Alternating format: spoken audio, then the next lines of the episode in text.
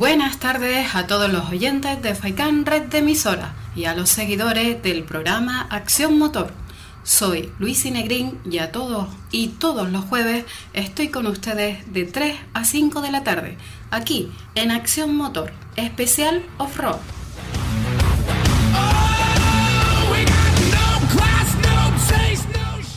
Si eres un apasionado del off-road y el todoterreno, este es tu programa. Hablaremos del Rally Dakar, de las noticias, la actualidad y novedades. Contaremos con los clubes de las islas, de las actividades que realizan y de sus eventos.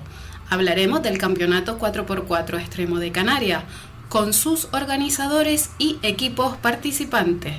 Les informaremos de los campeonatos de motociclismo, de enduro y de motocross todo esto y mucho más los jueves en Acción Motor.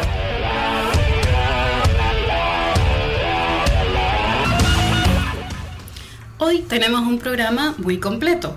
Entrevistaremos a Sandra Gómez Cantero, piloto de trail y enduro, campeona del mundo de superenduro y la primera piloto española en ganar un campeonato americano. Hablaremos con varios clubes de las islas y nos contarán todos los detalles de sus próximos eventos.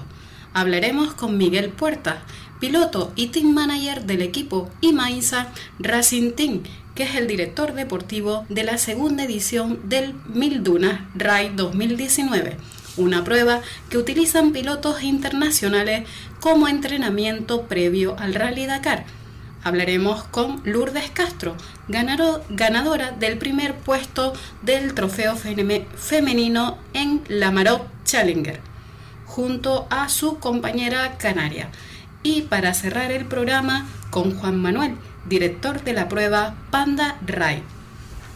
La prueba Panda Ride, para que ustedes se pongan ya en situación, es el rally amateur de larga distancia y resistencia donde más de 300 equipos deciden desafiar la suprema ley del sentido común y lanzarse a una aventura old school a bordo de un viejo panda o también un Marbella. Se desarrolla en Marruecos. Todo esto y mucho más aquí en Acción Motor.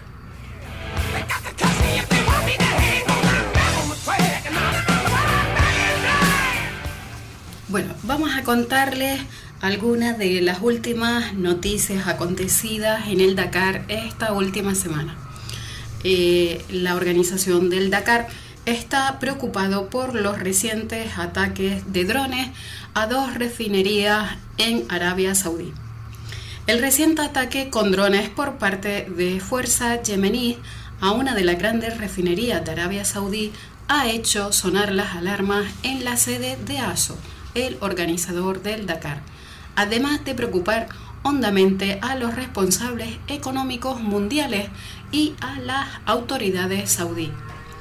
Los hutíes, que se autodenominan también Ansarola o partidarios de Dios, atacaron el sábado con 10 drones dos de las mayores centros de Aramco, la compañía saudí de petróleo, las de Abaid y Kurais, el primero refina unos 7 millones de barriles diarios y el segundo es el mayor depósito de crudo de la compañía. Desde hace años, Yemen se encuentra envuelto en una compleja guerra civil en la que Arabia Saudí ha tomado partido, liderando una coalición con los Emiratos Árabes Unidos contra los hutíes.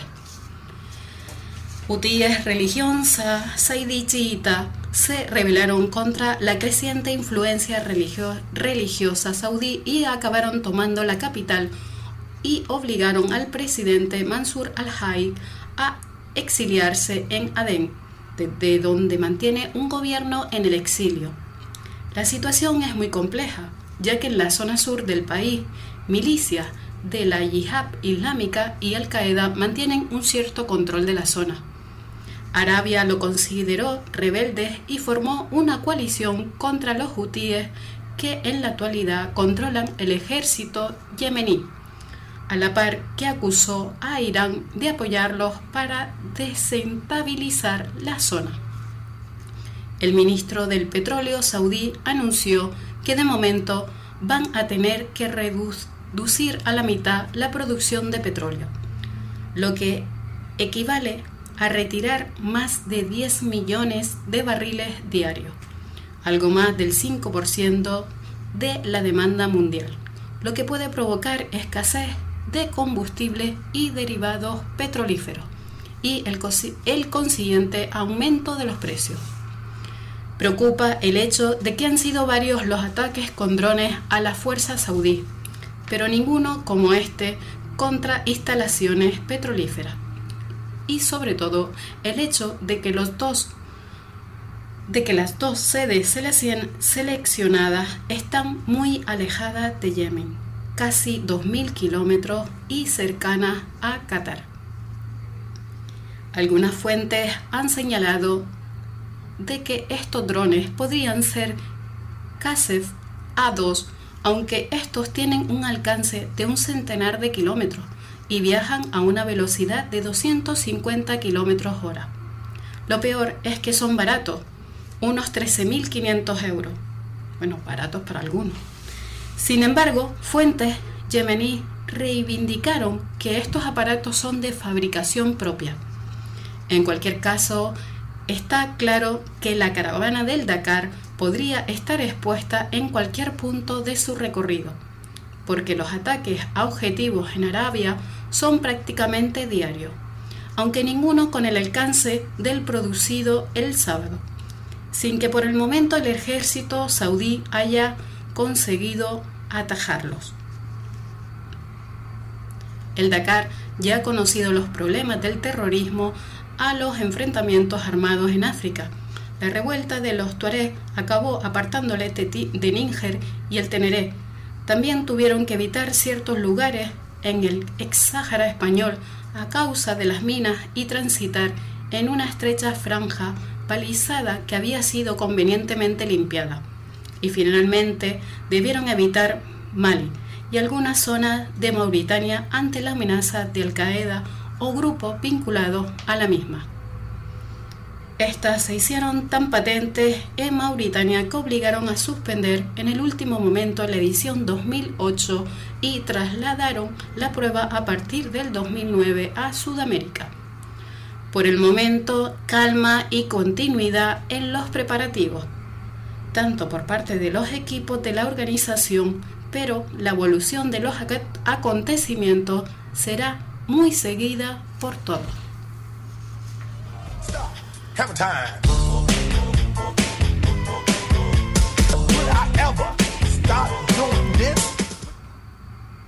Bueno, vamos a seguir contándole a los grandes aficionados del Dakar las categorías que el otro día explicábamos un poquito la categoría de los side by side. Hoy vamos a eh, explicarles un poquito la categoría de los coches. A ver, en los coches, por ejemplo, dentro de la categoría del coche, la T1 es la más frecuente, tanto entre los profesionales como entre los aficionados. Se trata de un prototipo que debe cumplir las normas técnicas y de seguridad del reglamento de la Federación Internacional de Automovilismo. La base del vehículo es un chasis tubular sobre el que se montan los componentes mecánicos y de seguridad. La carrocería de vehículo, a menudo de fibra de vidrio o de carbono, adopta la mayoría de las veces la silueta de un vehículo comercial existente, pero estos vehículos están totalmente concebidos y desarrollados para la carrera, así que no lo encontrarán en los concesionarios. Los T1 pueden ser 2x4 o 4x4, con motores de gasolina o diésel. Son los más rápidos y a menudo los más impresionantes. Los más conocidos, como por ejemplo el Toyota Hilux de Nasser, el Mini de pasadas ediciones de Nani Roma o el Peugeot de Carlos Sainz ganador en el 2018. Dentro de la categoría de coches está la T2, su número de carrera aparece sobre un fondo rosa. Se trata de vehículos todoterreno de serie modificados para la competición. La receta es bastante sencilla. Se toma como base un 4x4 de serie y se procede a la introducción de modificaciones con una preparación altamente regulada que se centra ante todo en la seguridad de arcos, asientos, depósitos, etcétera, etcétera. Dentro de la categoría de coches continuamos con la T3. Se trata una vez más de prototipos, pero considerados vehículos ligeros. A menudo están equipados de motores de moto. Los más conocidos son los buggies pequeños de los hermanos Coronel, con los que han disputado la prueba hasta el 2017. Luego están los Open. Los Open Existen varias subdivisiones. Entre las categorías Open, los vehículos que corresponden a normas técnicas diferentes a las de la FIA, como por ejemplo el reglamento estadounidense SCORE, entre los que se destaca a Robbie Gordon como uno de los pilotos más conocidos. Los vehículos eléctricos que avanzan gracias a energías alternativas o de Del Dakar 2019 los UTV que cumplen los reglamentos nacionales. Y hasta aquí los datos de otra categoría.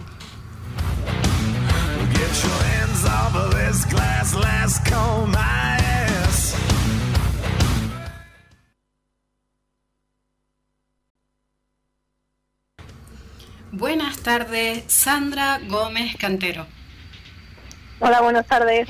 Bueno, voy a presentaros a todos a Sandra Gómez Cantero, que es piloto de trail enduro, campeona del mundo de super enduro, subcampeona del mundo de trail, cuatro veces campeona del mundo de trail de las naciones y campeona de España de trail, triple medallista de Kick Game y la primera piloto española en hacer historia en, en ganar un campeonato americano. Seguro que se me queda un montón de triunfos por ahí, ¿verdad, Sandra? no, bueno, lo has dicho todo bastante bien. bueno, Sandra, eh, antes de seguir con la entrevista, te quiero dar las gracias por, por atendernos y, y, ser tan cariñosa con nosotros. Nada, vosotros, un placer. Bueno, Sandra, a ver, eh, es que no, sé por dónde empezar contigo. Eh, eres una piloto eh, joven que además te gusta utilizar el, el dorsal 93, que, que, imagino que se refiere al año en que naciste. ¿Es así, Sandra? Sí, sí, sí. bueno, este año le cambié por el número 11 pero sí, sí, es el año en el que nací, es el dorsal que he llevado hasta ahora y bueno, este año le quería dar una vuelta un poco a todo y a la imagen y tal y, me puse el número 11. Bueno, un número bonito. Pues, pues te, te, seguiremos siguiendo con ese dorsal.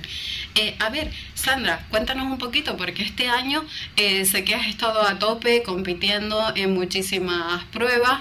Eh, sé que has vuelto a competir en, otra prueba de Red Bull, de Minas Rider. has estado por ahí en, en, en otros países compitiendo. Cuéntanos un poquito qué es las últimas competiciones que has estado esta temporada. Bueno, este año, además del Mundial de, Trial, eh, pues me he centrado mucho en, el hard enduro, son las pruebas más duras del mundo en, moto. Y bueno, eh, por primera vez eh, en la historia he sido la primera chica que, ha competido en, la categoría máxima en Red Bull Romaniacs. Y, bueno, pues era la idea del año, llegar a carreras así, carreras que nunca bueno, yo más que nunca nadie las había hecho, la verdad es que eso me importa un poco, no me importa nada, o sea, eh, son mis propios retos y, bueno, es lo que hago, ¿no? Eh, carreras pues muy duras, eh, compito muchas veces yo sola contra los, los chicos, contra los mejores del mundo, no hay más chicas o alguna más, pero normalmente no. Y bueno, pues eso, eh, la idea es ir a estas carreras y, terminarlas o casi, porque hay algunas que son imposibles, son carreras de, de miles de participantes algunas y, bueno, pues así ha sido el año, duro, pero, pero bueno, estoy contenta. Bueno, casi nada, vamos. Eh, también eh, Sandra eh, ha sido la segunda española después de, de la Yasan en, en ganar el campeonato también. Eh, sí, sí, sí, el Mundial de Superenduro, bueno, es una pena que ya no competimos, eh, nos quitaron la categoría femenina, pero desde el año 2016, que fue cuando yo gané. Y, bueno, pero sí, sí, eh, estamos ahí luchando, la ya me saca unos años, siempre hay de por delante, y pero vamos, como la ya no, no hay ninguna, bueno, pero, eh, pero, tampoco hay que quitarte méritos porque también eh, todo esto, este palmarés que tienes no, no lo puede negar nadie y, es tuyo y lo has conseguido solo tú.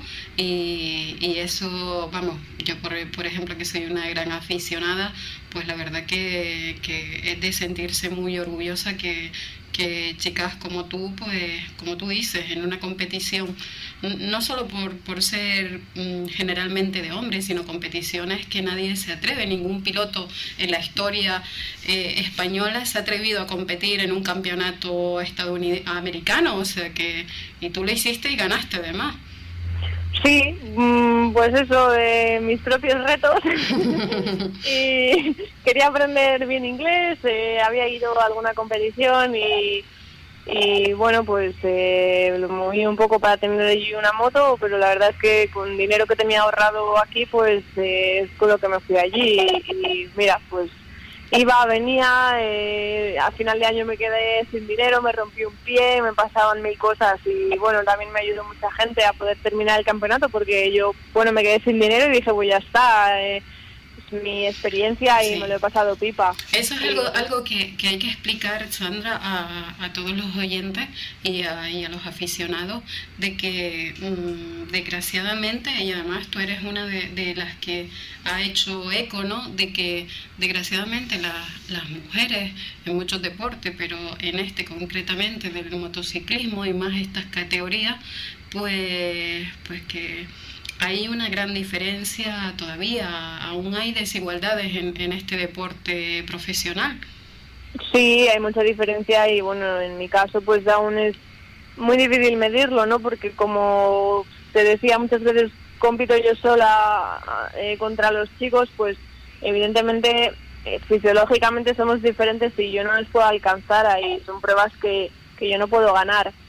Eh, entonces, bueno, eh, lo hago bien, pero claro, no gano y un sponsor muchas veces lo que quiere es, verte ganar y ahí pues lo tengo difícil, ¿no? Como, medirlo, ¿no? Que, lo buena o mala que soy. Bueno, pero es que mm, luego ya no va solo de género, porque luego eh, fuiste campeona del mundo de superenduro y ahí mm, cuéntanos tú un poquito mejor qué fue lo que sucedió, pero es que ahí mm, supuestamente había un premio económico también eh, femenino y eso se fumó, ¿no? Creo entendido.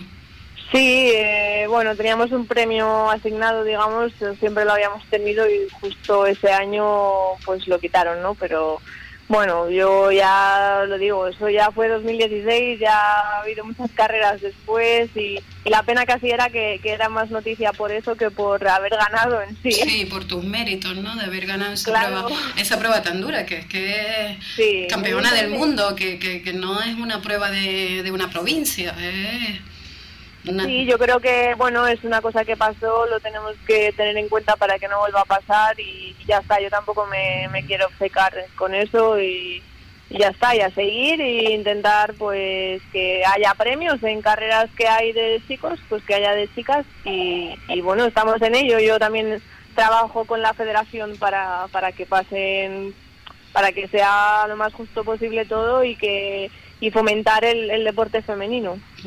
Pues mm, desde, este humilde programa que, nosotros no tenemos la capacidad de llegar a los inversores, pero lo que sí nos comprometemos desde aquí es a potenciar el deporte femenino y a dar conocer en, en este medio de los ROA a, a, sus participantes, a sus logros y así yo creo que visualizamos cada día más a grandes deportistas como tú y, que sean referentes para, para nuevas deportistas.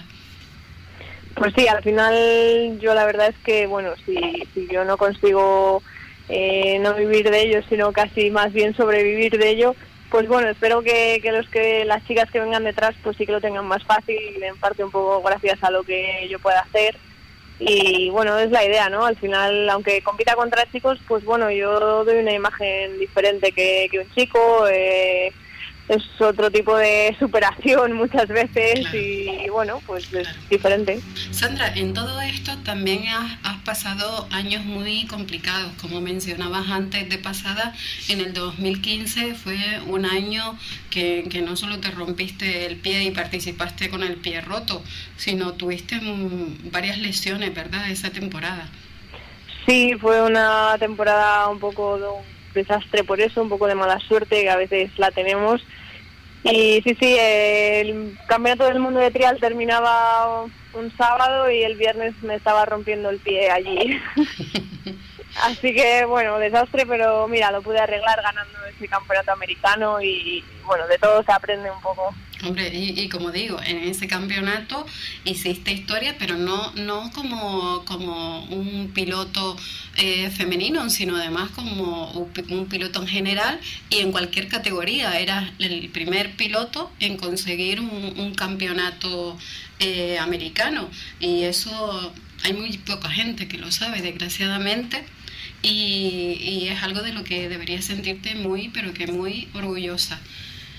Sí, la verdad que para mí pues era como, como un sueño, ¿no? O sea, hacía pocos años atrás yo lo veía en la tele y era como, ¡buah! Estados Unidos, era impresionante. Y bueno, pues no sé, era, hay un, un sueño ahí americano que tenemos ahí en España y, yo dije, ¿por qué no? O sea, mi hermano me hizo una foto que se reflejaba todo lo que había y era, yo estaba saliendo por la puerta de casa con la maleta y es que fue como, como iba allí, no llevaba nada más. eh, acabas de nombrar a tu hermano, tu hermano imagino que es tu, hermano mayor, un gran apoyo, ¿no? Que además es también un profesional de este deporte. Sí, eh, Alfredo, pues bueno, eh, el que no le conozca, pues es de los mejores pilotos que, tiene España en, en Enduro, en esta disciplina, y bueno, está ahí luchando este año por ganar el campeonato y bueno, es para mí pues es un ídolo, ¿no? Desde que nací, aunque no hubiese hecho nada, pero de cara a lo deportivo, eh, la verdad que es un pilotazo, es de admirar como es un piloto que tiene mucha constancia, que, trabaja mucho y siempre está en los puestos de adelante. Este año no ha ganado todavía una carrera en sí, ha ganado días sueltos, pero, pero bueno, aún nos quedan carreras y yo confío en que gane. Nosotros también confiamos en él. Además, hay, como tú dices, en, en el tema masculino, eh, sí hay una cantera muy, muy grande de, deportistas ¿no? que desde, desde, bien niños están participando y la verdad que, es complicado ya hoy en día eh, ser, disputarse esos primeros puestos. Eh, Sandra, ¿y tus padres qué tal llevan todo esto de que, de que no solo tu hermano, sino tú te estés rompiendo huesos por ahí, por todos lados del mundo? no, mis padres muy bien, al final son quienes me montaron en la moto. Eh, ellos nos enseñaron, tanto Alfredo como a mí, muchos deportes, lo que ellos podían, lo que estaba en su alcance. Y, nada, y nosotros fuimos los que decidimos qué queríamos hacer, pero al final lo tenemos que agradecer a ellos y que cada fin de semana están con nosotros por ahí, por dando vueltas al mundo o en casa solo apoyando a muerte. Qué bueno y qué importante, ¿verdad, Sandra, la familia para para todo. Eh, Sandra, ¿cuándo te veremos por, por Canarias, aunque sea de, vacaciones o para dar alguna clase de enduro o, o, a conocer la cantera de aquí o, o, simplemente a conocernos en persona? Pues ya me gustaría. Eh, hace unos cuantos años fui a correr un trial y hace pues dos o tres años fui de vacaciones pero pero sí sí me gustaría y me gustaría hacer algún cursillo por allí o algo que, sé que hay buenos pilotos. Sí pues bueno ya esos temas los hablaremos fuera de, de micro pero ojalá lleguemos a alguna cosa atractiva y, y, de alguna manera pues podamos poner ese granito de arena para, para echarte una mano en tu en tu carrera profesional. Eh, Sandra te dejo los micros abiertos para que digas lo que quieras Nada, pues que un saludo a toda la gente de Canarias, un placer hablar con vosotros y, nada, que bienvenidos a la península cuando queráis también a montar en moto y que me sigáis ahí apoyando a tope. Eh, Sandra, eh, explícale así por encima también a todas esas empresas que, quieren saber un poquito más de ti y, ojalá se animen también a, apoyarte con un patrocinio eh, que necesitas ahora mismo y hay que decirlo así de claro, que necesitas para continuar con tu carrera deportiva. ¿Dónde pueden eh, buscar información de ti o, pueden eh, hacer llegar estas peticiones? Bueno, las redes sociales, eh, bueno, vosotros mismos lo sabéis, eh, soy, muy, soy muy activa y contesto cualquier petición, lo que sea. Y, bueno, en la página web estoy trabajando, está ahora parada, pero pronto habrá bastantes noticias y bastante movimiento. Pero bueno, me podéis encontrar fácil por las redes sociales, ya, ya me conocéis. Sandra, muchísimas gracias por estar con nosotros, te deseamos lo mejor y esperamos poder hablar en breve contigo. Buenas Muy bien, muchas gracias.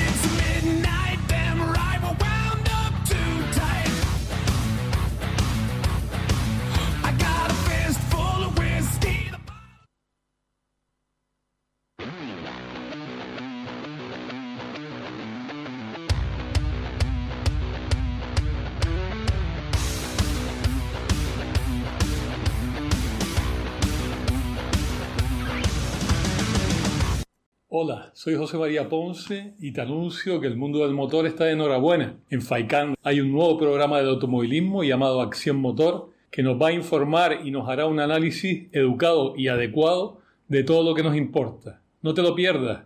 Un fuerte saludo para todos. Bueno, continuamos el programa de hoy con Iván Rodríguez, presidente del Club Deportivo La Musaraña 4x4. Buenas tardes, Iván. Hola, buenas tardes. Bueno, Iván eh, mm, inauguró con nosotros este especial Off-Road 4x4, el primer jueves del programa, cosa que le agradezco muchísimo porque supone que ya es una parte más implicada en este proyecto.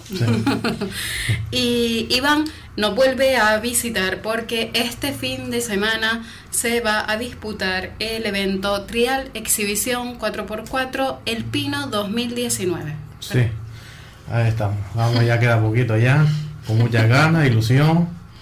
¿Verdad? Y con, y con mucho trabajo. Sí, la verdad que llevo una semana de locos. Como que tuve que coger vacaciones para poder terminar ya, ultimar todos los detalles con las casas comerciales, ayuntamientos y demás. Y vamos, ya gracias a Dios, a día de hoy lo tengo ya todo organizado. Todo encaminado ya. Sí, y ya deseando meterme arriba a la excavadora y, y abrir ese espectáculo ahí en el terreno. Muy bien. El, el Trial Exhibición El Pino se va a disputar en los terrenos del barrio de San Matías, en la Villa Mariana de Terror.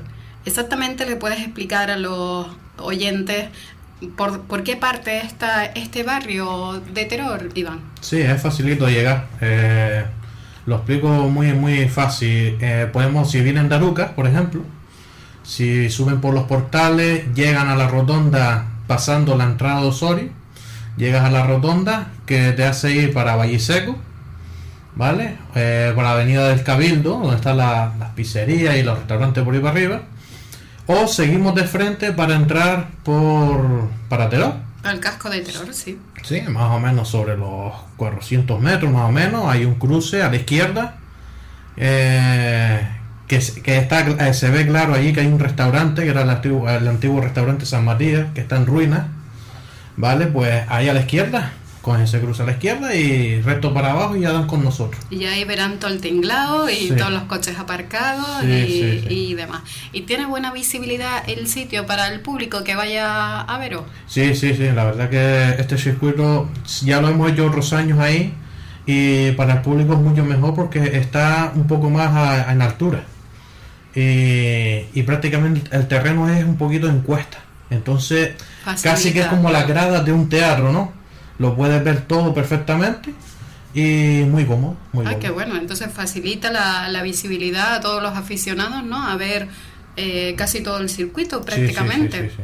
Qué bueno. Y de cerquita, que es lo que le gusta a la afición, sentir los coches de cerca y, Y que les llegue la tierra. Claro, y para que ellos saben que hicimos buenas fotos y tal. Qué bueno.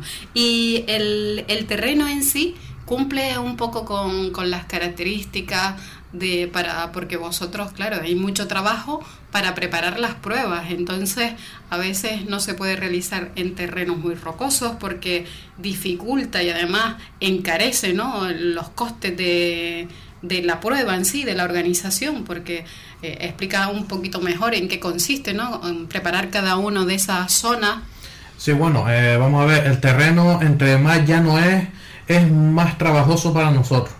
Porque nosotros somos, nos gusta tener un poco de todo, ¿no? Eh, me gustaría tener una zona de piedra, eh, una zona donde haya barro, agua, otra zona donde pueda haber troncos. Pero bueno, aquí como naturalmente en estos terrenos, que son, son terrenos preparados para la agricultura, ¿eh? Pues tenemos que trabajar mucho y esas zonas las hacemos nosotros allí, ¿cómo se dice? En el momento. Sí, con, con excavadoras, ¿no? Exactamente. Con, con tractores, por así Sí, sí, decirlo. Luego moviendo la tierra de un lugar a otro según os venga bien, ¿no? Donde hacer un montículo. Y luego, como tú dices, después muchísima agua, ¿no? Para que se asiente el terreno, Eh, no, eh, lo que es el terreno en sí, lo único que lleva agua es la fosa del la barro. fosa. Sí, claro, Sí. pero mm, no es como una bañera que le echas agua y pones el tapón. Ah, no, no, no, no. Eso hay que saber prepararlo para que cuando se metan los coches no saquen el agua de allí y se forme un patiñero en todo el circuito. Pues ya tiene ya su el huequito, ya sabemos ya cómo hacerlo para mantener esa agua ahí. Y todos los años más o menos se lleva entre 20 y 22 mil litros de agua. Y, y bueno, es lo que le gusta a, la- a los participantes. Perfecto. Eh, decíamos que en esta, en esta prueba, en este trial, pues pueden participar 4x4 de series con reductora y también series mejoradas que eh, además vosotros mencionábamos en el primer programa que con ITV y con seguro en vigor. Sí, vehículos de serie. eh, eh, vehículos de serie nosotros llamamos que esté completamente de fábrica, con ruedas incluso de fábrica, de carretera. Y, hombre, por supuesto con seguro ITV en vigor. Y ya luego serie mejorado, pues es lo típico que tenemos casi todos, ¿no? Un coche un poquito alto, una comida con tacos y tal, bloqueo, el que le gusta tener winches, snorkel, cosillas así, pero bueno, que es apto para toda esa clase de coches. apto para todo el mundo. Que la gente no tenga miedo, ¿verdad? Que si en algún momento eh, no tienen todavía las habilidades para sacarlo de alguna prueba, está allí la organización preparada, ¿no? No. Para, para darle indicaciones o en caso ya que, que no pueda salir por sus medios, pues tenéis los winches, ¿no? Preparados para sacar algún coche de alguna zona. Sí, sí, aquí lo, lo, lo menos que interesa es tener miedo. Aquí lo que interesa es que tú conozcas tu coche.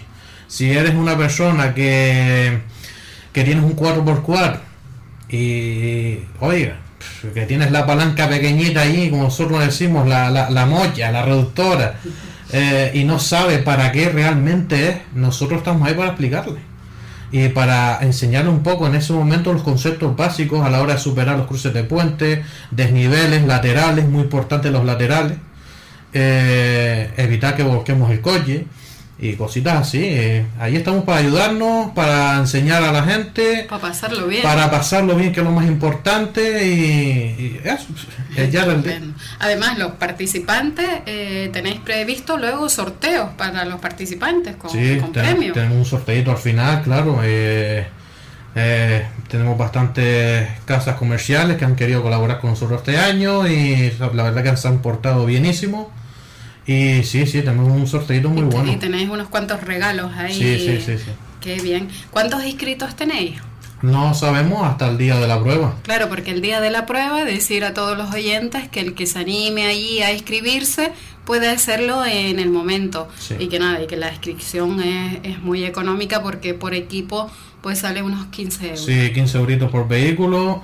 Eh, son 15 euros que de alguna manera hay que ayudar al tema de los gastos del trial porque Sí. es mucho. Y Que la mayoría de los gastos, como mencionábamos antes, pues es de, lo, de los vehículos necesarios ¿no? para preparar las pruebas, como decíamos antes, ¿no? Que si, que si la, el tractor para hacer los agujeros, agua, etcétera, etcétera, etcétera.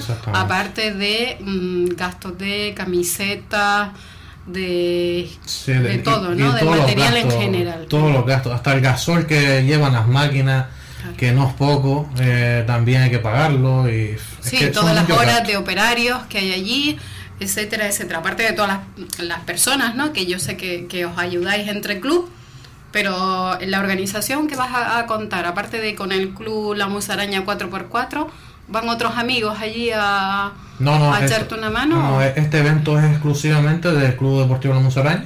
Ujú. Y bueno, y pues ahí es lo típico, ¿no? Y nos reunimos todos. todo el Sí, luego los participantes son de distintos Sí, clubes sí, de, sí, la- sí. de las islas. Que viene gente de otras islas Eh, también. sí, de momento estoy confirmado un coche de Tenerife. Qué bueno, qué bueno. Eh, bueno, eh, ¿quieres dar las gracias a- a alguien por ahí? Bueno, me voy a adelantar. Antes que tú des las gracias y, y nombres a los que han hecho posible que esta prueba se realice, desde Acción Motor, les queremos dar las gracias a ti personalmente, Iván, y también al Club Deportivo La Musaraña 4x4, porque desde el principio nos habéis apoyado en este proyecto de programa de radio, en las redes sociales también, y mm, ya como detalle, ya, mm, vamos, indescriptible de poner el, el logo de Acción Motor en el cartel. Hombre. De aquí, desde todo mi equipo, te queremos dar pues las gracias y, y vamos, no, no tengo palabras para No, decir. Igualmente digo las gracias a ustedes también por darnos la oportunidad de darnos a conocer por la radio y, y- y encima de, de poder informar de nuestros eventos, que es muy importante. Nada, muchas gracias Iván. Iván, eh, aprovecha para decir a los aficionados, desde el primero hasta el último, todos los apoyos con los que habéis contado para, para realizar este trial exhibición 4x4 El Pino 2019. Sí, pues bueno, eh, decirles a todos que eh, anímense, nos esperamos a partir de las 9 de la mañana, se abren las inscripciones hasta las 11. Eh, no hay límite de inscripción, eh, solamente de orar, como, dimos, como dijimos hasta las 11, porque si no nos da tiempo de, de recorrer circuitos dos veces, uno a la inversa y, otro al contrario y tal. Y, y eso, y sobre todo darle las gracias, sobre todo darle las gracias al excelentísimo ayuntamiento de Teror, eh, que, eh, que eso es un apoyo muy muy grande, a Aguas de Terror, Homologaciones Canarias, Cafetería Bocatería El Paseo, Taller de Llave Pintura Spring, Personalizaciones Sierra 4x4, Centro de Simulación de Rally D-Racing Center, Estación de Servicio Pegando Castillo, Taller de Neumáticos Parches y Ruedas, Tienda de Modelismo Canary Hobby, Tienda de accesorios de 4x4 Euro 4x4 Parts, Taller Naranjo 4x4, especialistas en Land Rover, Taller de Mecánica Serviauto Suárez, Toyota Autos La Frontera, Distribuciones Granado, Lubricante Pardal, Repuesto Toral y electricista Iván Acosta. Y como no, al programa Acción Motor. Muchas gracias. Oye, Iván, te voy a contratar aquí de compañero para todos los programas. ¿eh? Iván, eh, antes de que lleguemos al tiempo de publicidad, eh, también van a estar los compañeros de modelismo con, con los coches de 4x4. Sí, claro, sí, no, no se me iba a olvidar, por supuesto. Eh, el año pasado también los tuvimos. Estará presente allí Canary Hobby, que es uno de nuestros colaboradores, con su stand llevarán coches para la venta, coches nuevos de paquete para la venta. Y al mismo tiempo prepararemos allí un circuito eh, para hacer una exhibición de crawler.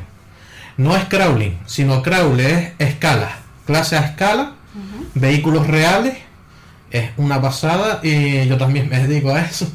y es muy, muy, muy bonito verlo. Y, y la verdad que yo te digo, casi que no tiene envidiarle mucho a, a los grandes, ¿no? Sí, nada a... que prácticamente nada, es que lo ves y no es un juguete, como mucha gente piensa, no es un juguete. Es un coche profesional, muchos de ellos están hechos de cero por los dueños, muchos de ellos, a base por piezas, eso viene prácticamente desmontado por piezas. Y, y es un espectáculo. Es un espectáculo, es un espectáculo. Es, y, y espero yo que este año se junte unos cuantos el año pasado, si no recuerdo mal, fueron unos 15 coches de esos. Y verlos allí todos en ese circuito que se prepara para ellos exclusivamente, vamos, es una pasada, una pasada. Desde aquí nos queremos sumar también a, al gran trabajo que está haciendo el, ilustre ayuntamiento de Terror, porque la verdad que la agenda en, en, las fiestas de Terror es impresionante, pero luego también hacen muchísimas actividades durante todo el año. Por ejemplo, esta noche se presenta el Rally Villa de Terror y eh, que tendrá lugar el próximo fin de semana, no este, sino el siguiente, pero a los aficionados que se quieran acercar, que sepan que este 22 de septiembre pues se pueden acercar a disfrutar de este trial exhibición 4x4, el Pino 2019, en la que estarán también los compañeros de modelismo, como acabas de, decir tú, con estos coches tan, tan importantes. Que sepa todo el mundo que es un evento familiar. Sí, sí, sí, eso, es lo más importante. Familiar en la que no solo eh, de entretenimiento, sino además de convivencia, de equipo, de, espectáculo, porque también es una parte de, espectáculo en el que toda la familia se puede reunir a pasar una jornada diferente. Pues nada, Iván, muchísimas gracias por estar aquí y espero que siga piniendo. Sí, sí, claro, por supuesto. Y ya para cerrar, pues nada, decir a la gente que vengan para arriba y como digo yo, vengan con el coche preparado y al barro como los collinos.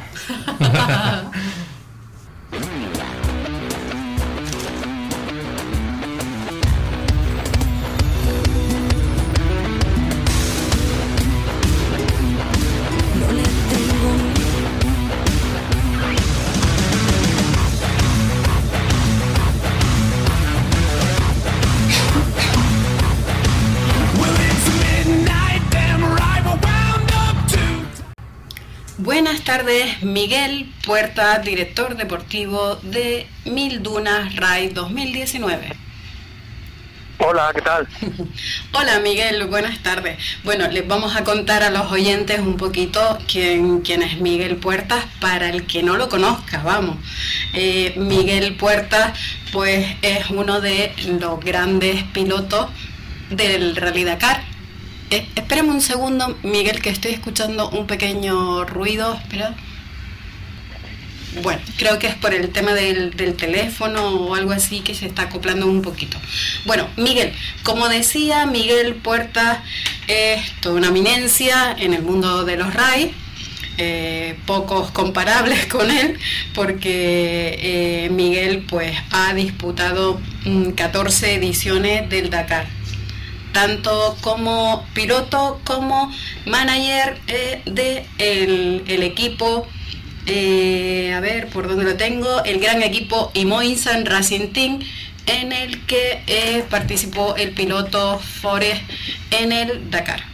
A ver Miguel Puerta cuéntanos un poquito así un breve resumen que es complicado después de tantos años de Dakar desde el momento en que fuiste como, como a ver, como, ¿cómo decirlo? Eh, como colaborador o como ayudante al, Dakar hasta que empezaste a, disputarlo? Bueno, eh, yo empecé corriendo en el Dakar en el, en el Dakar en la edición 2004. 2004. Eh, fue el Dakar en el que me inicié. Hice un Dakar, bueno, con muy pocos medios, como muchos pilotos en aquella época. Y a partir de ahí fue cuando realmente pues, me enganché a esta disciplina de los rides y ya no abandoné hasta el año 2015. Corrí en 11 ediciones consecutivas y a partir de ahí, pues bueno, surgió una posibilidad de en el año 2016 de formar un equipo, un equipo privado, con el patrocinio de la marca Imoinsa española y bueno, y se llevó para adelante. Estuvimos tres años corriendo en el Dakar con ese equipo, el Imoinsa Racing Team, y conseguimos al final pues, ser como el mejor equipo privado del mundo. Estuvimos luchando por ganar el Dakar en las ediciones 2017 y 2018 y en el 17 pues llegamos a estar en el podium con, con nuestro piloto Gerard Farrés. Casi, casi nada. Eh, mm, en tu época de piloto, en el 2015, eh, pues tu reto era eh, finalizar 10 Dakares seguidos, pero en el 2015 tuviste una caída y, y te obligó a abandonar esa edición. Sí, así es. Así es. Pero, y bueno, pero luego no, te perdimos de vista porque ya continuaste, como acabas de decir, como director del equipo Imoinsa y conseguiste ese ese podium con, con Gerard Farré. Sí, así es. Sí. En el 2015 pues, tuve un accidente y bueno, tuve una caída en el Dakar y, y bueno, fue una lesión un poco grave y nada, efectivamente. Yo llevaba nueve Dakares seguidos consecutivos, terminando, y ese iba a ser mi décimo y ya tenía planeado terminar un poco mi aventura deportiva en el Dakar. Lo que pasa, lo terminé un poquitín, un poquitín antes de lo previsto. Bueno, pero luego, luego con tu, con tu equipo, con ese gran triunfo de, de, de podium con equipos oficiales, pues, pues es un un gran mérito también. Eh, además, eh, eres teniente coronel del Ejército del Aire y piloto de casas. Sí. Casi, nada, o sea, ¿de dónde saliste?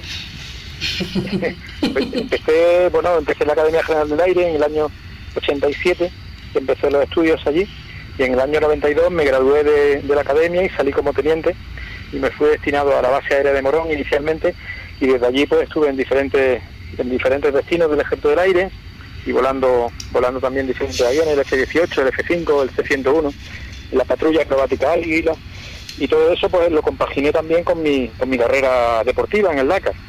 Y así que, bueno, pues nada, sí, efectivamente tenía ahí una vida un poco un poco intensa, el avión y la moto, la verdad es que sí. Bueno, pero, pero ahí no se queda todo. Luego Miguel Puerta pues decidió embarcarse en crear su, su propia carrera que es el, el Mil Dunas, que el año pasado fue su primera edición. A ver, cuéntanos, Miguel, ¿de dónde salió esta, esta gran idea? Pues mira, en el año 2018 terminamos el proyecto con el Limoinsa Racing Team y entonces pues me planteé cómo continuar en esta disciplina de los rides, ¿no? Y entonces fue cuando surgió la idea del, del Mil Dunas. Yo quería mmm, como transmitir pues, mi experiencia y mis conocimientos a nivel profesional, pues eh, ya no solamente con los pilotos profesionales, equipos profesionales con los que había trabajado en los últimos años, sino especialmente con los pilotos amateurs, ¿no? Crear afición, promocionar un poco este deporte y eh, buscar una herramienta, que en este caso es el Mil Duna Ride, ¿no? Eh, que, permita a pilotos aficionados eh, que a lo mejor no tienen tantos medios ¿no? como, intentar participar en un Dakar, pero que tengan esa misma experiencia o parecida a las que yo tuve durante todos esos años que estuve compitiendo. Y, creé, eh, en este caso, pues el Mil Dunas. El Mil Dunas es un, un ride, pero es un ride sobre todo de aventura, es un ride de experiencia, es un ride de resistencia, es un ride de navegación y es un ride popular, es un ride para pilotos amateur y cualquiera puede participar. Hay diferentes categorías, hay cuatro categorías definidas, cada una se adapta a los diferentes niveles de, pilotaje de, los posibles participantes. Entonces pueden puede hacer la categoría máxima siendo un reto muy difícil de terminar y puede hacer también la categoría Adventure, que es una categoría como de iniciación en el mundo de la competición y de los rides y a la vez que represente un reto, un reto para ti. Sí, y además vosotros desde la organización asesoráis ¿no? muy bien a, digamos, a, a, los iniciados ¿no? a, este deporte eh, y, los orientáis, ¿no? Además Claro, hay, hay muchos pilotos que se inician, que se inician, es decir, que no han corrido ningún rally en su vida y, bueno, y su primera experiencia en un, en un ride competitivo eh, va a ser el Mil Dunas. Eh, nosotros planteamos la competición no, no, no por la propia competición, sino el objetivo de la competición en el Mil Lunas es sobre todo motivar a los pilotos para que se superen a sí mismos. Eh, no, no es la necesidad de la competición, es digamos una razón para conseguir otros objetivos que son un poco más como más personales, ¿no? Dentro de, de lo que sería cada piloto. A, mí lo que más me ha enseñado el mundo de los rides es sobre todo a superarme a mí mismo y a luchar ¿no? en condiciones difíciles y, y eso es lo que yo quiero intentar eh, quizás a otros niveles, ¿no?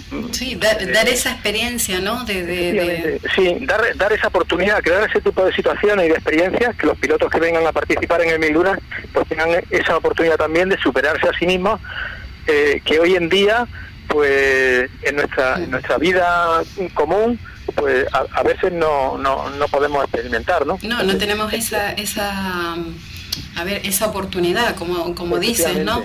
y, y además esta, esta prueba, por, por tu experiencia, tu gran experiencia, eh, además es mm, para que todos los oyentes que nos estén escuchando, es una prueba segura porque además ha diseñado rutas para motos, otras para coches, o sea, eh, están muy eh, diferenciadas y, además seguras, ¿no? Que, sí, sí, porque yo pienso que el espíritu de los pilotos de moto es diferente al espíritu de, de, los pilotos de coche y por supuesto también no es lo mismo eh, definir un, una ruta para las motos que para los coches si quieres hacer una ruta divertida para las motos, a veces eh, por, esos sitios no, no, pueden pasar los coches, ¿no?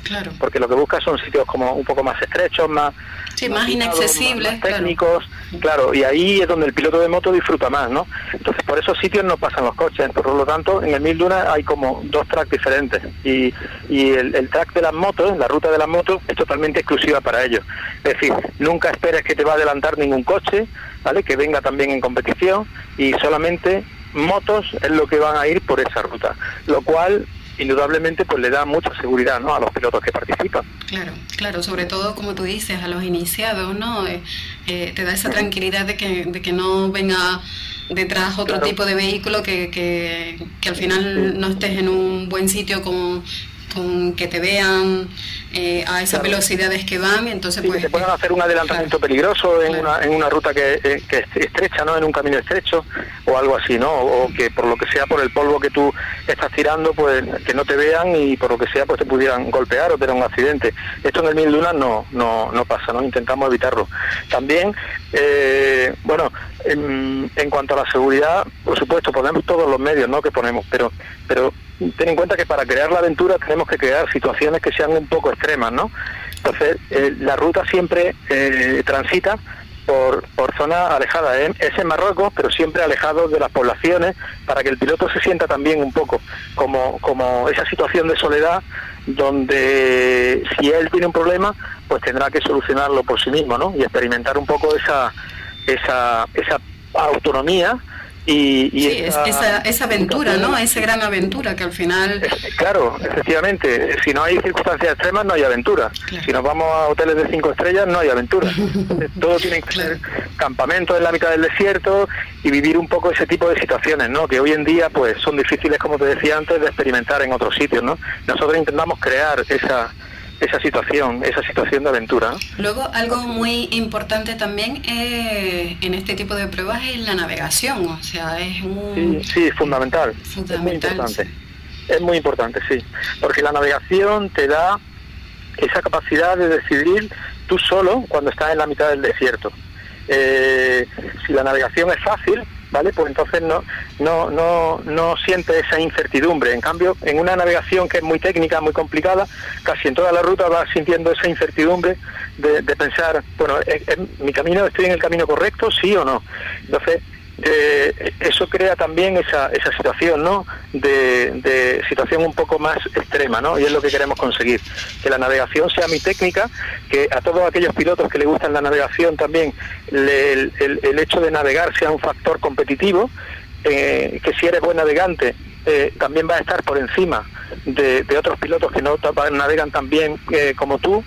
Y, bueno y, aquí no se busca el piloto más rápido sabes lo que buscamos es un poco el piloto más completo el piloto más resistente el que mejor navegue el que mejor pueda solucionar digamos, sus problemas y al final es el que, el que va a tener más continuidad en la carrera y el que va a poder terminar todo, todos los recorridos cada día. Al final yo creo que, que el gran premio o la gran satisfacción es, como tú dices, acabarla, porque el premio en sí, aunque sea un premio importante, eh, al final es lo de menos, ¿no? Para los inscritos en, en, en esta prueba. Eh, es la experiencia, superarse a uno mismo, ¿no? Además aprender y luego en, equipos de élite, pues mm, además tenéis preparado un reto importante también para ellos, ¿no? Esta prueba... Muy importante, mm. muy importante. La categoría élite, que es la categoría, digamos, más dura dentro de, lo que es esta edición, eh, puede ser este año la, la, la ruta más dura en el mundo del motor de todo lo que se haya corrido, durante, de todas las ediciones, de todos los rallies que se hayan hecho durante el 2019. Se ha diseñado un recorrido de 2.500 kilómetros de especial en solamente 7 días con una navegación muy técnica y una velocidad de crucero lenta de unos 45 kilómetros por hora, con lo cual un piloto, mm, para que te haga, para tener una referencia, un piloto que puede estar entre los 10 primeros del Dakar puede estar cada día como, como 10 horas de especial, ¿no? Entonces, eh, eh, buscando mucho la resistencia extrema y, que incluso los pilotos buenos, los pilotos profesionales, tengan ese reto difícil de superar. y pienso que lo vamos a conseguir.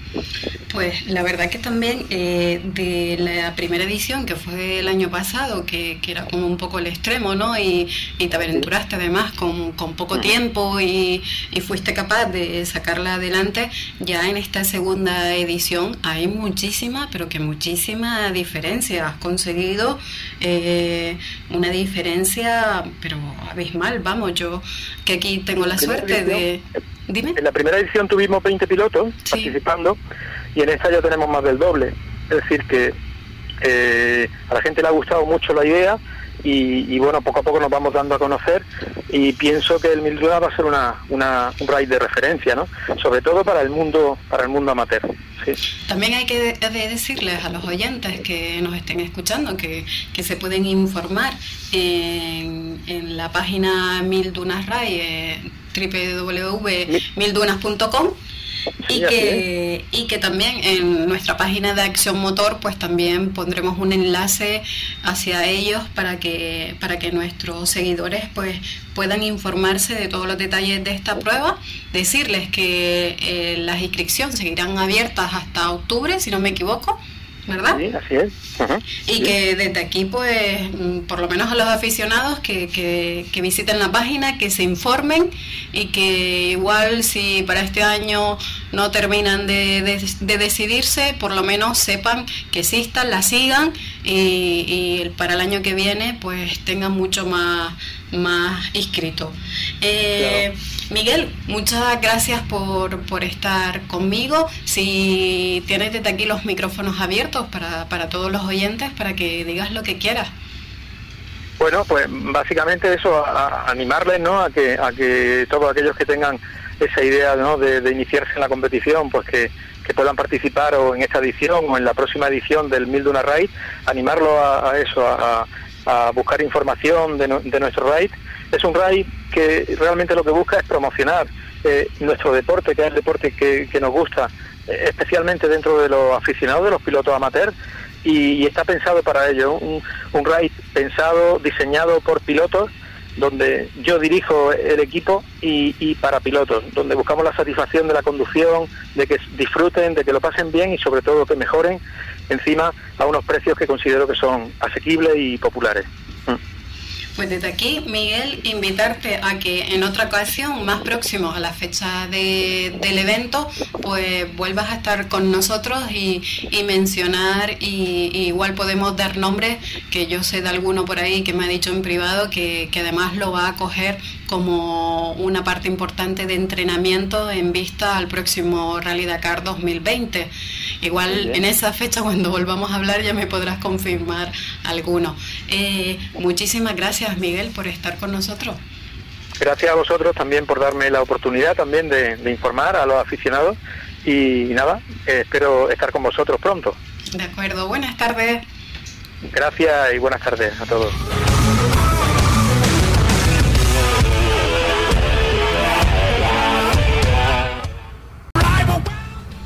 Buenas tardes, Lourdes Castro. Hola, buenas tardes.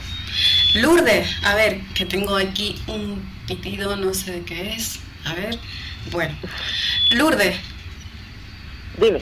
A ver, Lourdes, te voy a presentar como Dios manda. A ver, Lourdes Castro es nuestra canaria, copiloto y recientemente piloto y además Lourdes pertenece a el equipo eh, que ha ganado la primera categoría del trofeo femenino Maroc Challenger en el 2019 y en esta prueba quedaron octavas de la general.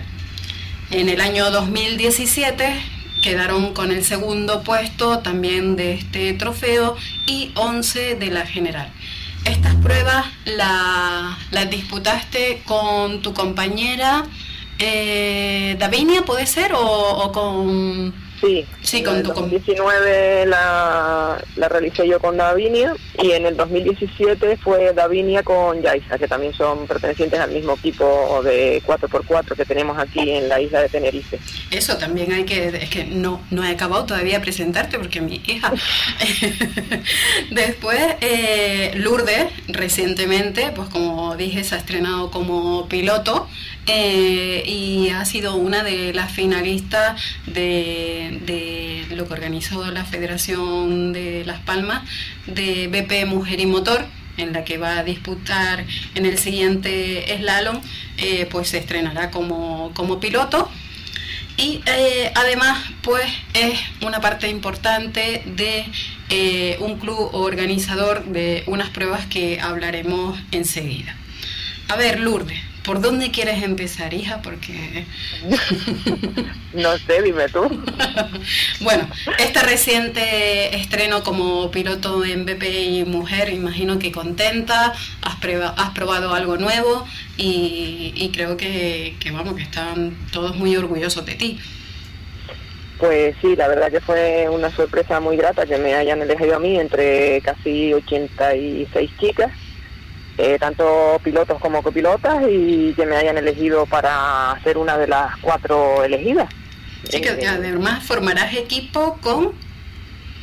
Eh, con Nuria, con otra compañera que quedó de las cuatro elegidas copilotas. Perfecto.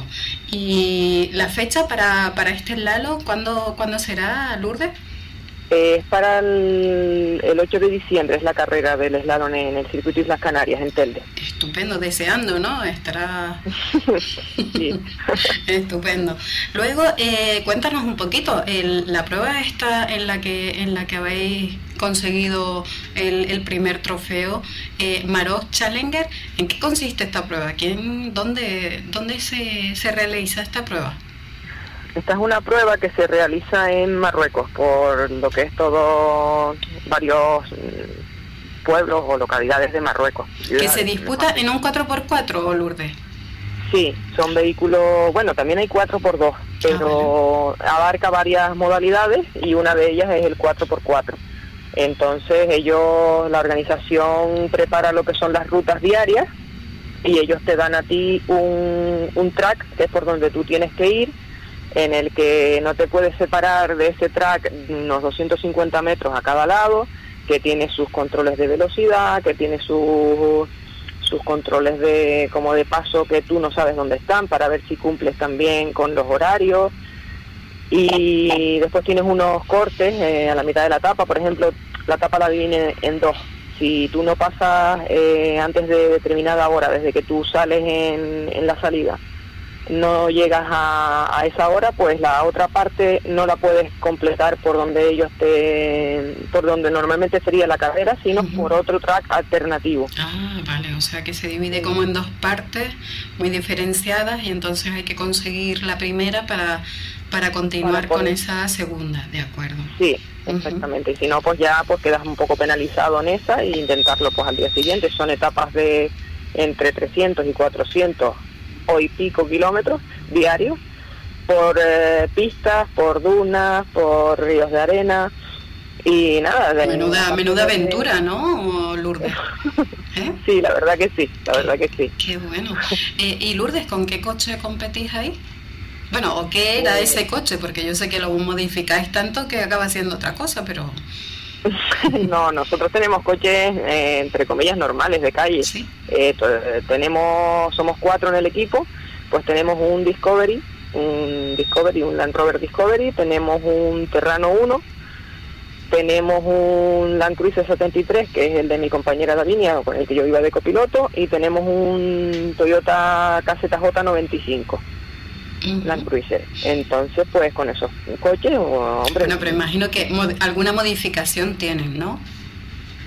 Eh, bueno, alguna modificación, alguna mejora, no modificación, mejora en, por ejemplo, en amortiguación, en protecciones mm, de debajo y cosas así, sí hemos ido un poco mejorando los coches, porque es verdad que cada vez que vas pues siempre vas pecando de algo o mm, necesitas que el coche vaya de determinada manera. Entonces, pues siempre intentas un poco, pues... Eh, mejorar, claro, mejorar. Y acondicionarlo, ¿no? Para ir superándose. Claro. después, Lourdes, eh, aunque intentaremos hablar en, el próximo jueves con, el organizador del club, Ciro Corrais, el presidente, eh, cuéntanos un poquito para que nos vaya mm, poniendo la miel en los labios de, este evento que organizáis desde Tenerife con el desafío South Trophy. Cuéntanos un poquito de qué va. Vale, esto es una prueba de orientación se trata de buscar, eh, por ejemplo, este año lo vamos a hacer, se llama Trópico, lo vamos a hacer en la zona sur de la isla, en el municipio de Wimas, y eh, consiste en, eh, nosotros hemos buscado de bastantes puntos durante todo el recorrido del municipio a través de GPS, de localización GPS. Nosotros le damos esas coordenadas a los participantes con un roadbook donde aparecen fotos o aparece un rumbo que cuando lleguen a esa primera mm, ubicación tienen que ir a rumbo a otra ubicación o tienen que buscar una caja o tienen que buscar... Y, para llegar a estos puntos que vosotros marcáis, eh, ¿qué disponen de, de, GPS, imagino, no? Eh... Sí, necesitas un programa GPS y un, y un GPS en sí. Y luego creo, creo que habéis añadido también una prueba que, que necesitan los mapas para ir a, a la vieja escuela, ¿no? De, localizar puntos en, en, un mapa. Sí, no todo va a ser en digital, como diríamos, que es poner eh, los, los webpoints dentro de lo que son los programas para que aparezcan en el mapa virtual de, del GPS, sino que aparte también vamos a irnos un poco atrás a la vieja escuela y les vamos a dar ciertos puntos para que ellos los tengan que buscar eh, como antiguamente, cuando no habían equipos eh, digitales, por así decirlo, o programas, sino que tengan que buscarlos en el mapa y eh, eso tiene que ser eh, bastante exacto porque un grado que te vayas a un lado o al otro pues te puedes ir fuera del punto donde nosotros sí ya en, el mapa si te mueves un punto igual en vez de estar en una pista estás en un barranco o en una ladera exactamente. Entonces hay que hilar un poquito fino pero bueno eh, pensamos que sí que con un poquito de práctica todo es posible. Además, e, este evento eh, atrae a muchísimos participantes de, de otras islas, ¿verdad, Lourdes? Sí. Sí, tenemos este año, el año pasado eh, incluimos, por ejemplo, el trofeo panda porque hubieron pandas 4x4, tanto de aquí de la isla como de otras islas, de ahí de Gran Canaria, por ejemplo. Mm. Lourdes, para, eh, para que los, mm, los oyentes entiendan lo que estás diciendo de Panda, porque ahora les tiene que sonar a chino, aunque cuando al final del programa hemos conseguido tener una entrevista con el director deportivo de Panda Ride, el, general, el nacional, pero mm, para los oyentes, para, para ir abriéndole boca, cuando tú dices panda, te refieres a los pandas de toda la vida. Sí, sí, es un panda de toda la vida, lo único que venía un modelo que era 4x4. Entonces, ese vehículo, por ejemplo, en nuestra prueba sí puede meterse, es decir, mejor que un panda normal de calle, igual que un coche normal de calle, a lo mejor por una pista de tierra o una subida le cuesta mucho o no lo puede hacer, pues con un panda 4x4 sí se puede hacer. Y dentro de esta prueba, además, habéis puesto varios retos y varios desafíos o, varios trofeos, ¿no? Por así decirlo. Y entonces pues tenéis el, desafío Panda, eh, luego creo que también tenéis un trofeo para, para equipo femenino eh, y, otros desafíos tenéis por ahí en, en esta prueba. Sí, dentro de lo que tenemos, por ejemplo, tenemos este año 24 coches inscritos en la prueba.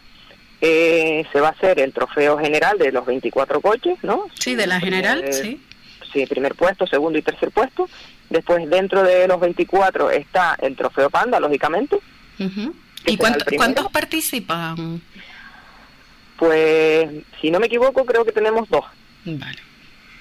Y después tenemos este año como iniciativa nueva, hemos puesto el trofeo femenino, que nunca lo habíamos propuesto y con la suerte o con, o con, la satisfacción de saber que tenemos tres equipos femeninos para, para el mismo trofeo.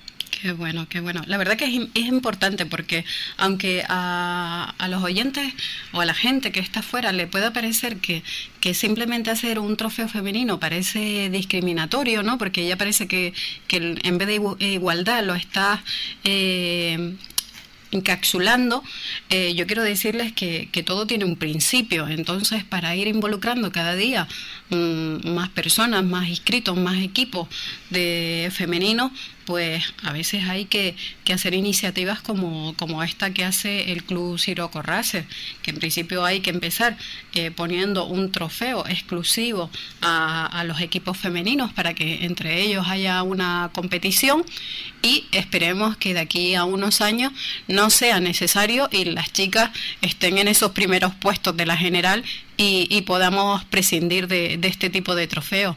Mm, no sé si compartes conmigo lo que acabo de explicar. Sí, sí, perfectamente, porque es verdad que habemos muchas que en diferentes o en casi todos los deportes y que prácticamente no, no se tiene mucho en cuenta.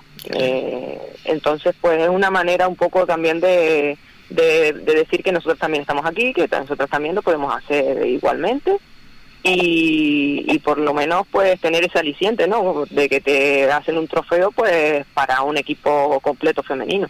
Y además, es verdad que normalmente pues equipos mixtos hay miles también. Claro. Pero lo que es equipo femenino pues suena como como que nadie lo, lo hace o nadie lo y sin embargo hay mucha gente que, que sí, que participa. Bueno como, como ustedes no que, que, participan en la Maro Challenger o sea que, que hay y además mm, deportistas o, o, participantes con muchas habilidades y que y que también desde pequeñas han estado metidas en este mundo de 4x4 y oye hay que como tú dices con estas iniciativas y estos trofeos visibilizar no que, ellas también están que participan que hay que hay muchas mujeres alrededor del 4x4, porque al final el 4x4 es como una gran familia, aunque parezca algo repetitivo. Y, pero, pero creo que, que tú lo has vivido mm, mucho más que yo, ¿no? De que, de que en, cualquier evento de 4x4, sea una prueba de este tipo, o una quedada, o una, una ruta, hay muchísimas familias y, y, y casi el 40% son, son mujeres las que están ahí. Sí, la verdad que sí. Siempre, como digo yo, siempre estamos ahí en, si te gusta, siempre estás, vas a estar ahí. Estupendo. Lourdes, mm, mm, cuéntanos cuáles son tus siguientes proyectos, aparte de estar metida en la organización de esta prueba, creo que colaboras con otra, con otras pruebas deportivas. ¿Nos puedes nombrar mm, cuáles? Sí, por ejemplo, nosotros eh, con el tema del 4x4, pues hay varias pruebas también que se realizan aquí en la isla, tanto de de trail, de, de bicicletas y de tal, que se llama, por ejemplo, la Val Maroc, Eh, esta es en Marruecos, entonces, pues sí es verdad que cierto compañero del equipo eh, ha ido en el diciembre pasado a Marruecos con el tema de, ayuda de, de asistencia por así, decirlo verdad de apoyo de apoyo de, apoyo de la organización de la organización porque hay gente que va de aquí de las islas en bicicleta a Marruecos a hacer rutas en bicicleta. Entonces pues tienes que llevar vehículos 4x4 para trasladar las bicicletas, para si alguno no puede ese día con la tapa, pues que se pueda subir en el coche y subir en la parte alta en las vacas preparadas que tienen, pues las bicicletas para llevarlas a donde se van a quedar y todo este tipo de, de ayudas. Y después a nivel de aquí de isla, pues es verdad que hay muchos trails que se hacen por rutas de de monte y de, y de pequeños barranquitos y tal, entonces pues también para tener habituallamientos con agua o con fruta o con lo que la organización crea conveniente. Y nos ponemos en ciertos puntos donde la organización nos dice que nos pongamos para para dar apoyo para, también, para dar apoyo, a la organización y tener también un control de la gente que va pasando y que a lo mejor entre punto y punto pues por aquí no ha pasado o por aquí sí y cosas así pues estupendo, espero poder hablar con el presidente del club, Siroco Ray, aunque me has explicado muy bien en qué consiste todo esto, pero bueno, nos gustaría hablar con él para seguir informando a los oyentes de, este gran evento de South Trophy, que, que como decía la compañera Lourdes, pues será en Weimar el 26 y 27 de octubre. Lourdes, mm, tienes los micrófonos abiertos para que digas lo que quieras. Gracias. Bueno, pues nada, eso, comentarles que la página nuestra de Facebook es esta, la de Ciro Correis, que todos los que quieran y información o saber algo más, nosotros en ahí solemos poner todas las publicaciones, tanto lo que nosotros hacemos como las ayudas que damos, como en lo que nosotros también participamos.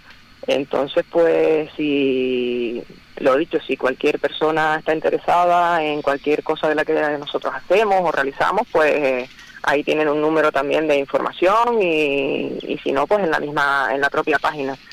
Y nada, comentarte también que tenemos eh, una, un equipo de, de nuestros participantes, de los dos chicos, se van a ir también este año en marzo, bueno, este año no, el próximo año, a hacer la Santana Trophy, que también es en Marruecos, y es solo con Land Rover Santana. Y también tenemos previsto en en vistas a Semana Santa, eh, de a lo mejor ir con, con otro chico también aquí de Tenerife, que lleva dos años haciendo una ruta por Marruecos tipo, tipo paseo, entre comillas, eh, con vehículos 4x4, que se llama la Milus Ride. Y probablemente pues vayamos algunos componentes este año, pues un poco a ir de paseo, no ir siempre con el reloj en la mano. Pues desde aquí, si a ustedes les parece bien, sabes que, estaremos encantados de que nos cuenten todos esos proyectos y todos esos grandes pilotos que tenéis en, vuestro equipo, tanto de chicos como de chicas, que, seguiremos hablando. No quiero despedirte sin antes darle las gracias a, a una amiga en común, a Beatriz, ¿eh? que, siempre está ahí detrás aconsejando y ayudando. O sea que desde aquí, Beatriz, eh, un saludo y darte las gracias por todo. Eh, Lourdes, muchísimas gracias por estar este ratito conmigo. Nada, gracias a ustedes y, nada, que ojalá que esto tenga la repercusión que debería de tener y que sea un proyecto que en común pues vaya para adelante. Muchas gracias, Lourdes. Eso esperamos. Hasta luego. Buenas tardes. Gracias. Hasta luego. Buenas tardes. Continuamos con el programa saludando a don Juan Manuel, director de deportivo del Panda Ray. Buenas tardes, Juan Manuel. Hola, buenas tardes. Bueno, voy a explicarle brevemente, aunque seguro que no mejor que tú, eh, en qué consiste esta prueba. El Panda Ray es el rally amateur de larga distancia y resistencia con más de 300 equipos que deciden desafiar la suprema y la ley del sentido común y lanzarse a una aventura a bordo de un viejo panda o también Marbella. Esta prueba se disputa en Marruecos. ¿Es así, Juan Manuel? Pues exactamente. Sí, ahí hay un resumen eh, que, bueno, eh, creo que resume perfectamente un poco pues esta idea loca de, de Panda Ride, ¿no? ¿Cuándo surgió esta idea o cuándo comenzasteis con, con el Panda Ride? Pues mira, esta idea surge cuando unos amigos eh, nos vamos a, a Marruecos cuando se hacía el Dakar. Antiguamente se hacía en África y estuvimos en el año 2005 y 2006 siguiendo el Dakar y bueno, pues eh, porque no podíamos hacerlo de otra manera, ¿no?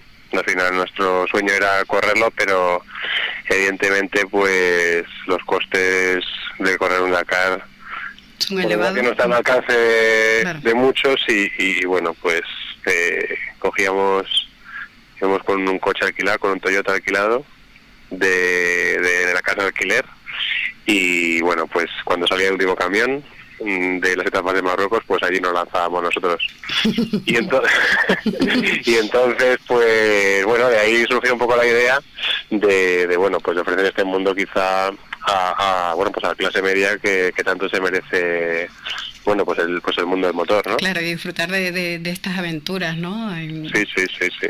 Y entonces, y, de ahí con unos amigos, pues... Sí, sí, bueno, eh, sí, yo ya, bueno, eh, éramos también a Marruecos y, bueno, pues decidimos, decidí yo en este caso que, que, bueno, el Panda podría ser un buen coche para, para hacer, para hacer la ruta, pues esto que un día estás inspirado o, o- o sueñas alguna cosa, ¿no? Y, y, bueno, pues eh, eso me pasó por la cabeza del Panda y nada, pues, eh, pues a partir de ahí pues todo es bueno, pues toda la historia, ¿no? Que lleva el que lleva ya 11 años, ¿no? O sea, ya, ya lleváis 11 ediciones.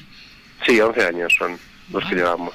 Al principio empezamos, al principio empezamos cinco equipos y bueno, pues a medida de los años se fue aumentando los, los kilómetros de recorrido, se fue profesional- profesionalizando la, la inscripción hasta hasta bueno hasta el día de hoy que que bueno tenemos que, que colocar el cartel de, De completo, de no- completo. sí. Eh, Eso quería decir a los oyentes que, que una vez han puesto en, mar- en marcha el Panda Ride para el 2020, han puesto en marcha las inscripciones en un tiempo récord consiguieron la totalidad Sí. de, de- del límite de, de- de Sí. inscritos. Sí, sí, eso es algo que, que bueno, eh, puede parecer un punto positivo para, para nosotros, pero no lo es, porque, bueno, eh, Pandara se creó para que todo el mundo pudiese, pudiese hacerlo y, y bueno, bueno, nos encontramos con esa situación de, de que hay muchos que se han quedado fuera porque, bueno, pues eh, las inscripciones se cerraron muy rápido por, por porque, por- porque estaba completo, ¿no? Pero Juan, de- perdóname, sí, Juan, Man- Juan Manuel, pero eh, si tiene tanto tanto éxito, igual es planteable mm, dos ediciones al año. Bueno, sí, a ver, el, el tema de las dos ediciones es algo que, que se ha valorado y pero bueno, quizá, como, o sea, como sabemos que, que, que, pues que la gente está desean, deseosa de, de hacer aventuras, porque bueno, eh, los números lo dicen, ¿no? Claro. Y, y más el tipo de, de aventuras, o sea, que no se destinan a una gente una gente que tenga un poder adquisitivo alto, pues bueno, estamos eh, viendo desde, desde nuestra empresa el, el, bueno, pues el ofrecer, el crear otro tipo de aventuras, otro otros O otra prueba, claro.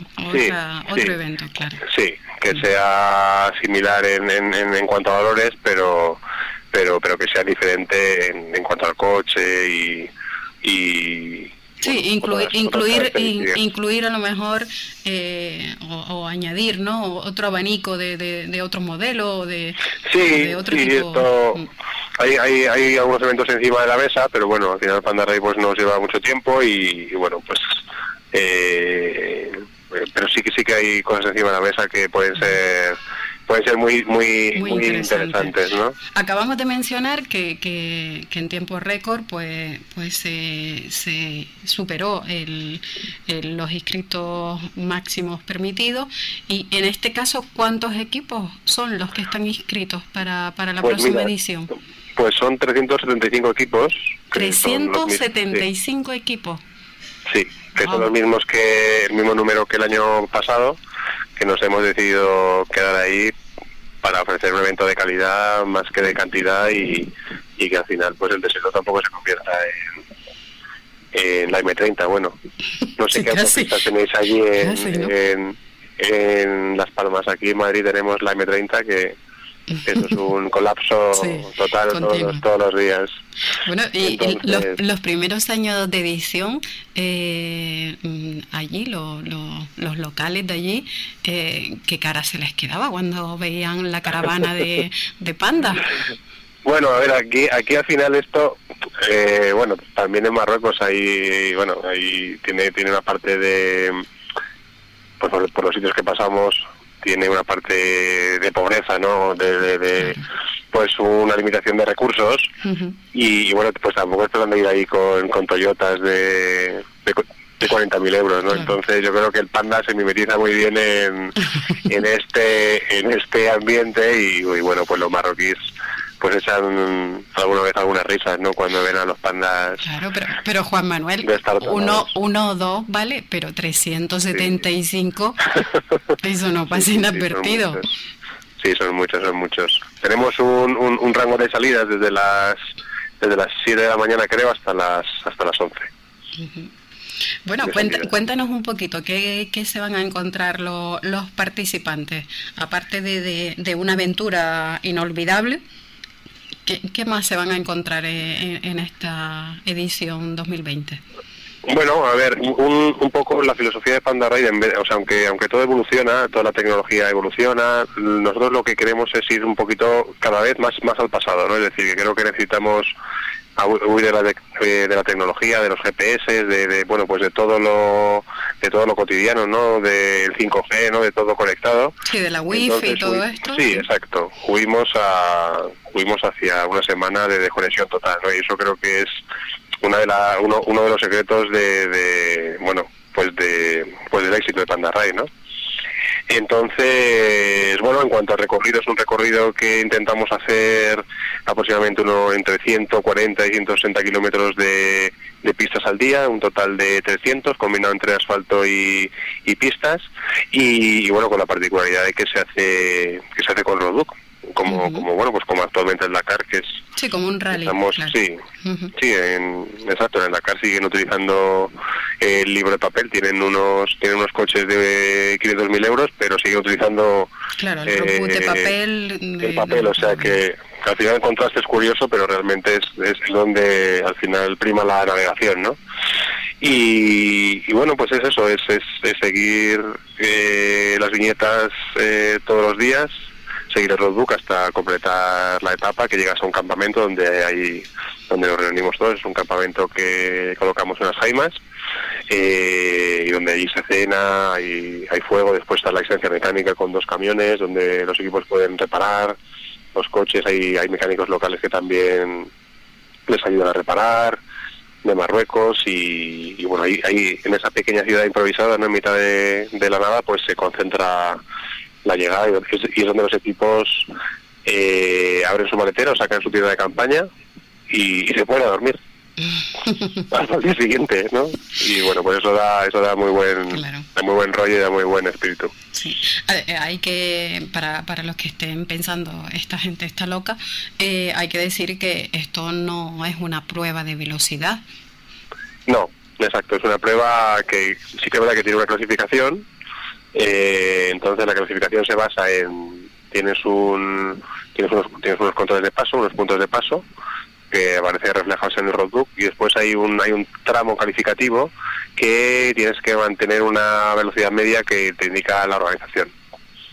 ¿Sabes? Entonces ahí, ahí clasificas... eh, Sí, como, como una regularidad, ¿no? Hay Exacto, el, el exacto, control de paso y una regularidad de media de, Exacto. de velocidad. Sí, exacto, una regularidad con, con el con el con, añadi- con la dificultad añadida de que la regularidad en asfalto eh, bueno, es, es puede, puede que ll- llegue a ser sencillo porque tienes curvas, a no ser que te haga hielo o nieve, ¿no? Eh, pero bueno, aquí aquí te encuentras con bancos de arena, te, te encuentras con que tienes que navegar hacia un rumbo fijo eh, y bueno, pues eso complica complica un poco el bueno el hacer un hacer bien el tramo de calificación, ¿no? O sea, el tramo de... Sí, también, también esta parte, esta esa, aparte de la aventura, ¿no? Está esa parte de, dificultad, ¿no? También que hay que ir superando. Mm. Juan Manuel. Intentamos, intentamos eso cada año, pues ponerlo cambiar cambiar el recorrido, eh, intentar poner un poquito más más complejo y porque bueno, al final aquí la gente de los pandas quiere, caña, ¿eh? claro, te iba a decir que, que mm, en este caso, claro, el, el que se, se apunta por primera vez a, a una de estas de estas pruebas de Panda Ray, claro, mm, se quedan tan contentos y enganchados a la aventura y a todo que, que sobre la marcha que se abren las inscripciones, pues ya está inscrito y entonces imagino que tenéis repetidores de varias ediciones.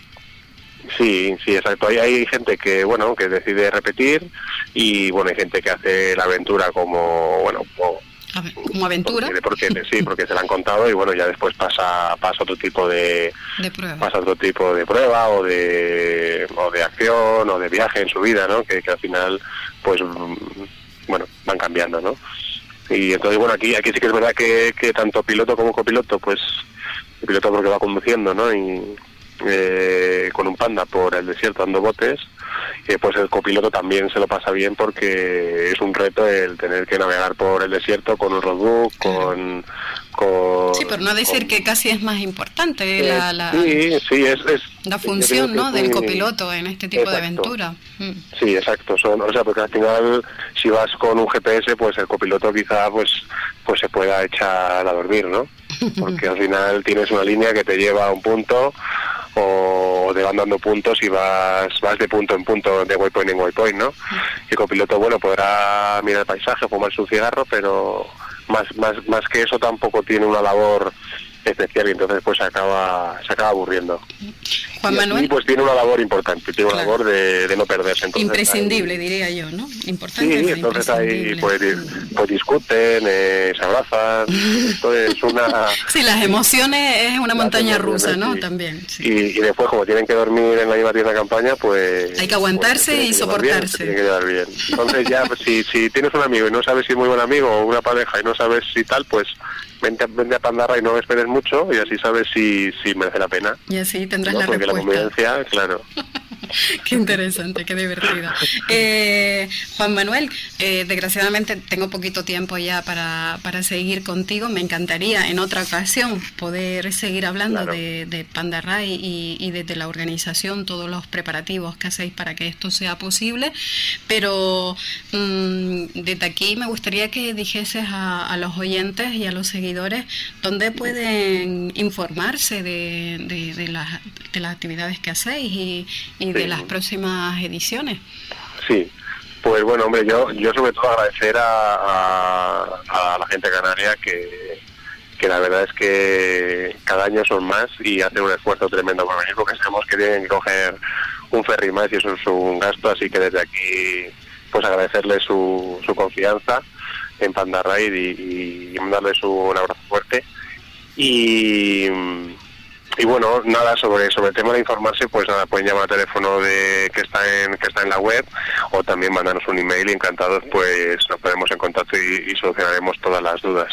Sobre, sobre futuros eventos sí que es verdad que de momento está, es como te he dicho, está la cosa sobre la mesa, está parada, está pensada, pero bueno, necesitamos un poco de tiempo para, para poder, claro, sacarlo adelante. Bueno, también decir a todos los oyentes que desde la web Acción Motor eh, pondremos enlaces para todo el que quiera eh, información sobre Panda Rai, pondremos enlaces de, las páginas de ellos y de su organización. Y, y nada más, solo decirte que ha sido un placer escucharte y que me encanta estas locuras y estas iniciativas y además tan bien y tan profesional como, como las preparáis. Buenas tardes, Juan Manuel. Genial. Oye, pues nada, un abrazo para todos y nada, que vaya todo muy bien. Venga, buenas tardes. Buenas tardes.